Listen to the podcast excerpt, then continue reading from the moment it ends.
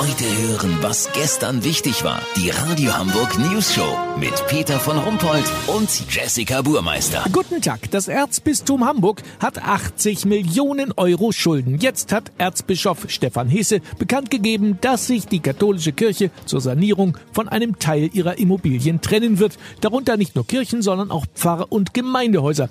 Wie traurig er darüber ist und was sein Chef dazu sagt, darüber sprechen wir mit ihm. Guten Tag, Herr Erzbischof. Hallo! Jetzt müssen Sie also schon die Kirchen verkaufen. Ja, aber man braucht nicht unbedingt eine Kapelle oder einen Dom, um zu Gott beten zu können. Ja, das stimmt wohl. Aber jetzt im Winter wär's ja schon ganz nett. Ach kommen Sie, Sie wissen selber, wie arschkalt es in der Kirche ist. Das fühlt sich nicht an wie die Liebe Gottes, die man da spürt, sondern eher wie der kalte Hauch des Todes. Aber wo sollen die ganzen Gläubigen denn hin? Also ganz ehrlich, die paar Katholiken in Hamburg, die bringe ich in meiner Küche unter.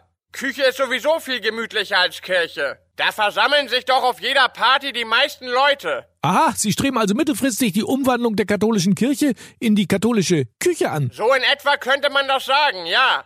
Und wer soll die Gebäude kaufen? Ich hab ja schon gesagt, energetisch sind die Dinger eine Vollkatastrophe. Aber durch so ein Kirchenschiff passen locker mehrere Autos, sogar Busse. Eine große Waschanlagenkette hat bereits Interesse angemeldet. Autowaschen in der Kirche. Warum denn nicht? Ist doch eine mega coole Location. Shisha-Bar ginge auch. Wegen der hohen Decken ist es dann nicht gleich so stickig. Was sagt denn der Papst dazu? Der findet das gut. Der Petersdom steht auch schon bei Immonet. Als stylische Villa in gutem Erhaltungszustand mit Retro-Charme.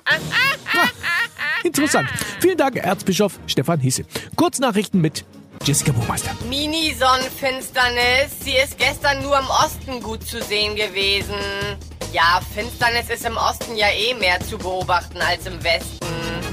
Elbschlosskeller, Kultkneipe sucht neue Putzfrau. Schwammtuch und Wischwasser von 1987 werden gestellt. Flughafen Düsseldorf. Zollbeamte stoppen Frau mit vergammelter Kuhhaut. Was daran denn so aufregend? Hat doch jede Frau ab 50. Ja, Beschwerden bitte an Jessica Burmeister. Das Wetter. Das Wetter wurde Ihnen präsentiert von Katholische Küche, das Two-in-One-Gotteshaus. Buße und Backen, Beten und Braten, alles in einem Raum. Das war's von uns. Wir hören uns morgen wieder. Bleiben Sie doof. Wir sind's schon.